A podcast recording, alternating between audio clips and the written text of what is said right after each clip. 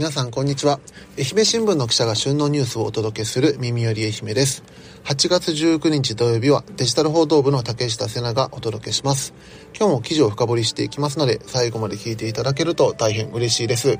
さて、えー、夏休みもだんだん終盤に近づいてきましたね。私ですね、ちょうどあの先日、愛媛県総合科学博物館に行きまして、みんな集まれ昆虫王国という企画展を見てきました。確かあの、先日、えー、金曜日パーソナリティの石川さんも紹介されていたと思うんですけども、やっぱり行ったらですね、めちゃめちゃあの、小学生とか、まあ多分自由研究とかで使うんでしょうかね、結構いらっしゃいました。ただでもこの企画展ですね、結構大人が行っても楽しめる企画展でして、例えば非常にあの青色で美しいモルフォチョウっていう蝶の一種がいるんですけどもこれあの青色で綺麗なんですけどもただその色っていうのがなんかもともと青色がついてるわけじゃなくて光のその反射のになどによって青色に見えるみたいなこととかも結構あの詳しく説明されてたりします。またあのヘラクレスオオカブトっていう結構あの男の子なら誰でも夢見る大きなカブトムシがいるんですけどもそれのの幼虫、さなぎ、成虫っていうのが全部生きた状態で飾られてまして特にですねあのさなぎって自分の硬いのかなと思ってたんですけど結構グニョングニョン動くんですよね。だからその様子もついてあの動画で撮っちゃったりしたんですけども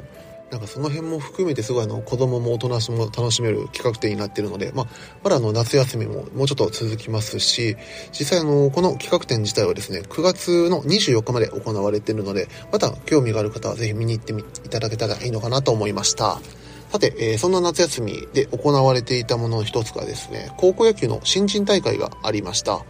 こちらの愛媛新聞オンラインの方でずっとあの全試合1打席速報をやっておりまして、私もあの実際、えー、と現場に行っていろいろ試合を見てきました。その試合展開などを今日はあの、当中内容別に紹介していけたらなと思っております。それでは早速行ってみましょう。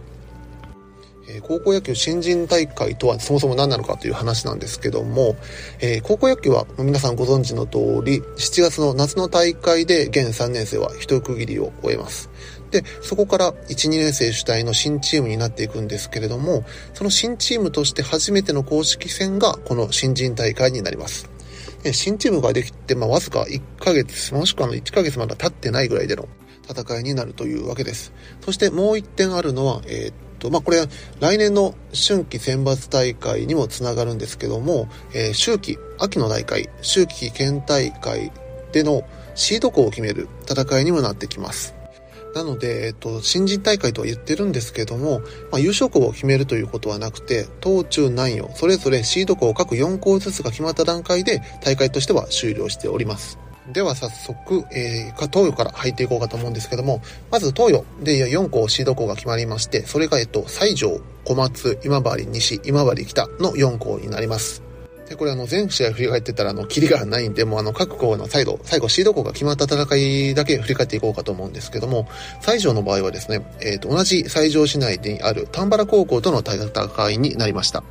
この試合ではですね、まあ、丹原高校のフォアボールなどもあって、西条が2回3回にそれぞれ2点ずつ取って、で、この4点をきっちり守りきって勝利したんですけども、やっぱ特筆すべきなのは、まあ、西条高校の右腕、あ、左腕の1年生、宇佐美投手。まあ、3厘も踏ませないピッチングということで、まあ、長身から投げ込むキレのあるクロスファイアが非常に効果的だったというふうに聞いております。まあ、丹原高校といえばやっぱあの夏の大会で小松宇和島東を破ったというのが皆さん記憶に残ってるかと思うんですけどもこの大会でも、まあ、この前の試合の1回戦では東洋高校と対戦しておりましてそこでもですね一時はあの6対1という大差をつけられていたんですけども終盤に逆転して12対9で勝利したというような戦い方をしておりました。このあの、最上戦でもですね、後半徐々に当たりをつかみ始めたそうなんですけれども、やっぱりなかなかこの宇佐美投手を打ち崩せなかったというような感じですね。続いては、まあ、同じ西条市内にある小松高校。こちらはあの、西条農業同意の連合と戦ったんですけども、これはもう28対1ということで非常に大差になりました。で、小松高校に関しては、あの、初戦、えー、今治北大三島と今治南連合とも対戦してまして、これも29対0。まあどうしてもこの新チームになった直後の新人大会とか秋季大会ですと結構あのま登録メンバーが9人ギリギリっていうチームも非常に多いんですね。なのでまあ大差の試合っていうのは出てくるのは出てくるんですけどもただなかなかこの29、28っていうのはまあ、それでも取れるような点数ではないので、まあ、非常に小松が触れる打線になっているのかなという気はします。で、続いて、今治西高校。まあ、今、今西はですね、まあ、初戦、三島に8対1で勝ち、2試合目が、えー、新居浜西に7対0で勝利。えー、ちょうどあの、夏の大会直後にあの、角屋と一緒に夏大会振り返りをしたんですけども、まあ、多分あの来年今西も結構強くなるんじゃないかという話でして、まあ、今大会まあ2試合ともコールド勝ちはしてるんですけどもこれもですねもともと夏大会のメンバーだった長田選手とか菊川選手っていうのはスタメンに入ってないんですね。その状態できちコールド勝ちしてくるというところはやはり前評判通りの強さなのかなと。で、まだこの長田選手、菊川選手も大体で出てしっかりタイムに放ってますので、選抜に直接繋がってくる秋季大会あたりではまたやっぱり出てくるんじゃないんでしょうかね。そして東洋最後が今治北。で、今治北はですね、またあの、えっ、ー、と、初戦が新居浜南ということで、これ、これ確かの夏の大会も初戦今治北と、今、えー、新居浜南という形だったと思うんですけども、この戦いを1-0で下し、で、次の試合を、この新居浜東さんとの戦いをですね、3対4で下しました。この試合はなかなか劇的なものがありまして、まあ、えー、9回表終わった段階では3対1で新居浜東がリードしてました。そして9回裏の戦いに入っていくんですけども、まあ、3番デッドボール、4番がヒットで一塁二塁作り、で、またあの、ちょうど5番バッターの松本選手が絶妙なバントで、これうまいこと全員がセーフとなって無視満塁。そこからタイムリーと、まあ、一つアウトを挟んで、また2点タイムリー。ということで、まあ、劇的な勝利を果たしたということですね。この辺りなんかはもう先ほどの話にも出たの夏大会、新居浜南戦をちょっと思い出しますね。この辺りも、新居浜南戦も確かの4対0で負けてる状態から8回表に1点開始で9回の表、確か2アウト走者なしから一気に4点取って大逆転という試合だったので、なんかのこの辺り今治北の、まあ、粘り強さというのが非常にまた今年の新チームでも出てきているんじゃないかなと思います。さて、えー、ここからは中陽です。中央はですね、4校、松山商業、新田、済美、そして聖カタリナ学園がシード校になりました。で、まず話すのが、松山商業。まあ、ここはですね、あの、2年生投手2枚、まあ、2人ともの140キロ以上の直球を投げるという投手が2人いるんですけども、新人大会でもその2人がやはり、まあ、らしさを見せたというような戦いでした。初戦、愛媛大附属戦ではですね、まあ、先発の林くんが4イニング、そしてリリーフ用の大垣くんが1イニングを投げて、共にノーヒットに抑えたと。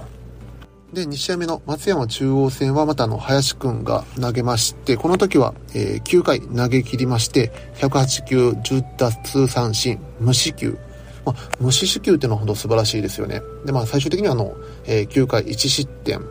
で、まあ、ただです、まあ、2回以降、まあ、初回にあの、先制されたんですけども、2回以降は松山中央打線にあの、3塁も踏ませないような、ほぼほぼ完璧に近いようなピッチングでした。特にあの、9回裏の時はですね、3者連続三振を取るなども圧巻のピッチングでして、やはりあの、夏大会、非常にあの、悔しい思いをしているかと思うんですけども、それを乗り越えて一回りも二回りも大きくなったんじゃないかなと思いました。で、2個目は、新田高校。この新田高校もあの前回の夏大会振り返りであの角谷が注目のチームに挙げていたんですけれども、えー、まずあの初戦大津農業は、え、上受けな内コーダーとの試合は16対0で勝利。そして北条の戦いも23対0で勝利。もちろんあのこの2チーム結構あの、え、新チームになって選手の人数も9人ギリギリとかそのあたりだったのでこれが一概にじゃあ新田の実力とは言えないと思うんですけどもただこの新田高校スタメンを見てみると9人中6人が1年生でした。で、この構成はですね、まあ、最終戦、まあ、3回戦で当たった松山清涼戦でも同じでして、もちろん来年も強いと思うんですけども、再来年、この1年生が3年生になった時を考えると非常に恐ろしいチームだなと思いました。で、この松山清涼との一戦はですね、最終的に7対6で新田高校が勝利しているんですけれども、この攻防もなかなか熱かったです。松山清涼の攻撃は、まあ、ヒットやファーボールなどで、ノーアウト、ワンアウト満塁を作りまして、そこで、えー、5番の浅田くんがセンター前ヒット。これではの7対6の1点差まで追い上げました。まあ、現場の雰囲気見てるとこのまま清涼なのかなと思ってたんですけども、次のバッターが初球打ってショートゴロ。まあ、とはいえ、これをちょっとこの処理を誤ったら、それこそ一挙同点もあるんですけども、1年生のショート、ハイシ君がしっかりとさばいて、643のダブルプレーでゲームセットとなりました。このあの、林くん、えー、3番に入っておりまして、バッティングの方でも3安打4出塁、そして3打点と大活躍しております。非常になんかあの、今後が楽しみな選手が出てきたんではないでしょうか。そして3校目は、済美高校。済美高校は、えっ、ー、と、2回戦からの登場で、初っ端がいきなりの松山学院さんとの戦いになりました。この試合は最終的に8対1でサイプ高校が8回コールド勝ちするんですけども、結構戦い方といいますか、系統の面では両チームとも対照的でして、サイピ高校は、え、背番号1、確かの二部君だったと思うんですけども、彼があの8回85球1失点で投げ切ったのに対して、松山学院はですね、1年生の西岡君が先発して、その後また同じ1年生で背番号11の赤瀬君に変えるなど、4投手の系統で投げ切りました。ま、以前にあの、高校野球関係者の方から、まあ結構その、この新人大会っていうのは新チームなのお試しみたいなところもあるという話を聞いていたので、まあこの松山学院の系統とかを見てみると、やっぱいろんな投手を試してみているのかなというような気はしました。そして、えっと、そのまま勝ち上がった済美高校は、あの、松山北と、えー、3回戦戦うんですけども、この戦いもですね、非常にあの、点の取り合いとなりまして、8回終わった段階では9対7ということだったんですけども、最終回9回表に済美が一挙8得点。これでゲームを決めたという形です。そして中予、最後は聖カタリナ学園。このチームも結構あの、前回の夏大会振り返りの時に門山の面白いチームになるという話をしていたんですけれども、初戦の、えー、内子戦では背番号10をつけた中岡投手が被安打4の1失点完投。で、えー、松山東戦では、えー、背番号1の寺井投手が先発して、その後、えー、4投手の系統で松山東打線を2失点に抑えて勝利したというような形でした。最後は、えー、南予です。南予の4校は、宇和島東、帝京第五、大津、そして吉田高校が、えシード校になっております。でまずあの、宇和島東高校なんですけども、初戦が八幡浜との戦いになりまして、まあ非常にあの、力のある公立校同士の戦いになったんですけども、これを、8対1で7回コールド勝ち。そして、2回戦となった宇和高校戦。こちらも、7対0で8回コールド勝ちをしております。やはりまあ、宇和島東さん、なかなか高い攻撃力を発揮したというふうに書いてあるんですけども、まあ、一つ注目なのは、やはり1年生の川口投手。初戦は3番を打ちまして、で、関東勝利をした2戦目も5番を打つなど結構上位打線でも打ってまして、実際タムリタイムリーなども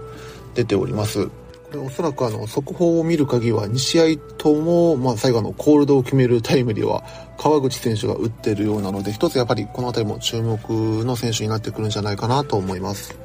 続いては、えー、帝京第五高校。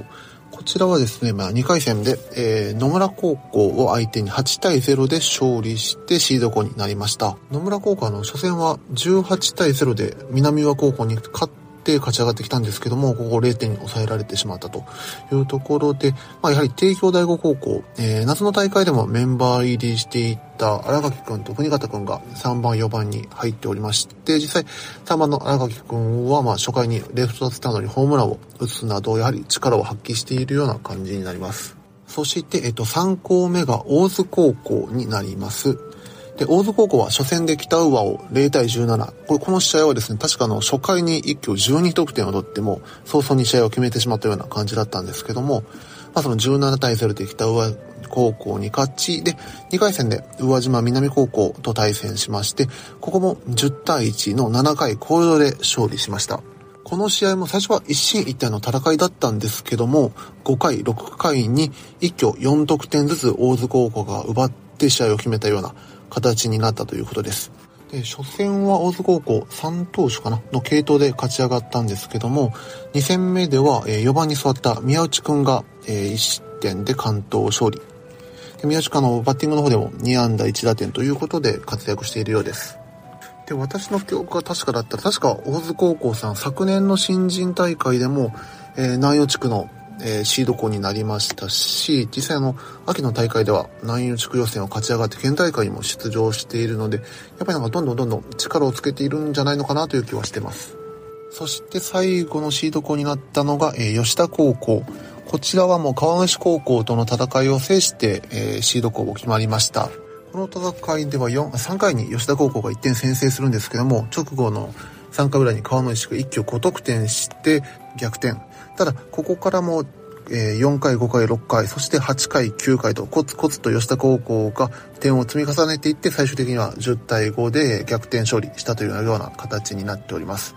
で、この試合吉田高校1番から3番までを1年生がずらりと並んでいるんですけども、結構この3人が得点に絡むケースが多かったです。えー、まあ3回表の先制の場面もそうですし、9回表の得点の場面でも、え、1番がスリーベースヒットを打って、2番がセンター前へのタイムリー、そして3番もライト前ヒットということで、このまあ上位打線というか切り込み隊みたいなのは非常にあの今後も楽しみになってくるんではないでしょうか。で以上で、えー、東中南予すべてのシード校を紹介したんですけれども、えっ、ー、とですね、まあ、結構あの高校野球は本当あのスケジュールが早くてですね、早くも、えー、来週の日曜日、8月の27日には、えー、秋季大会、愛媛県大会の抽選会が行われます。そしてその翌週、えー、9月の9日から、えー、16日にかけて愛媛県大会の予選が行われまして、9月の20日に今度県大会の抽選会、そして9月の23から、えー、10月の1日の土日にかけて愛媛県大会が行われる予定になっております。またあの、今回の秋季大会からまたあの、いろいろ変わることがあるそうなので、そのあたり確定したら、えー、多分月曜日担当の、えー、角やんがまたいろいろ解説してくれるんじゃないかなと思っております。だから勝手に振っちゃって申し訳ないんですけど、角やんよろしくお願いいたします。今日紹介した高校野球新人大会の1打席速報の URL は、えー、概要やチャプター欄に記載しておきますので、気になる方はぜひご覧になっていただけたらなと思います。で、おそらくこの1打席速報、今後、えー、この新人大会、秋季大会、春季大会で夏の大会、まあえー、高校野球の公式大会ではおそらく全試合やっていくと思いますので、まだ、えーと、フォローなどもしていただけたらいいかなと思います。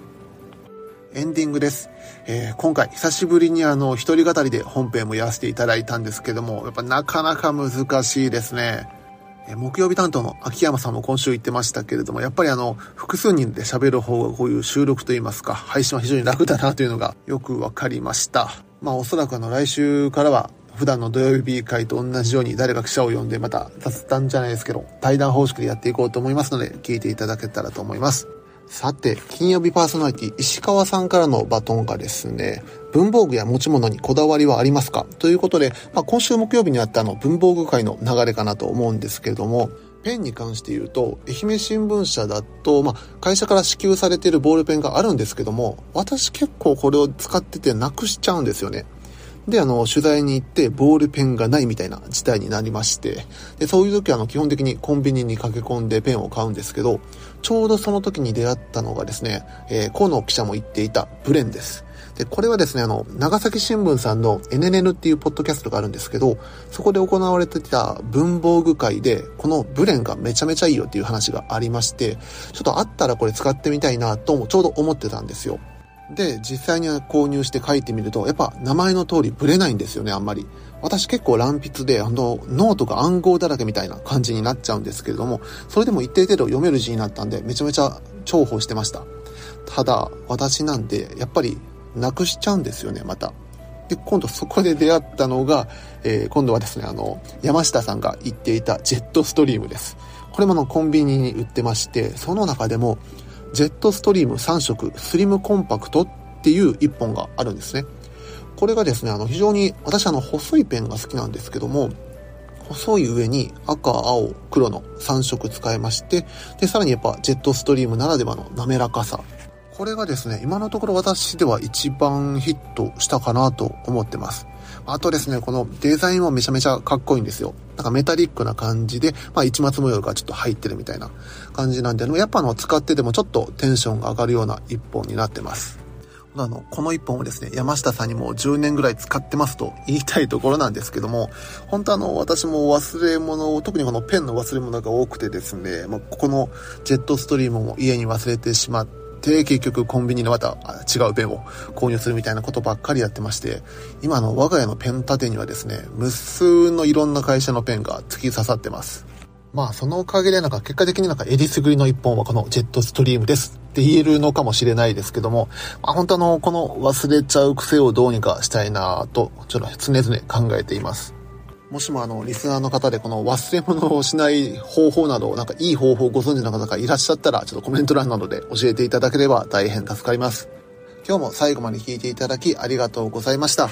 愛媛新聞の耳寄り愛媛では、平日は毎日旬なニュースをお届けして、土曜日は、えー、今日はちょっと違いましたけれども、えー、記者を呼んで記事を深掘りしております。ぜひあの番組のフォローだとかコメントなどをいただけると大変嬉しいです。それでは素敵な土日をお過ごしください。さようなら。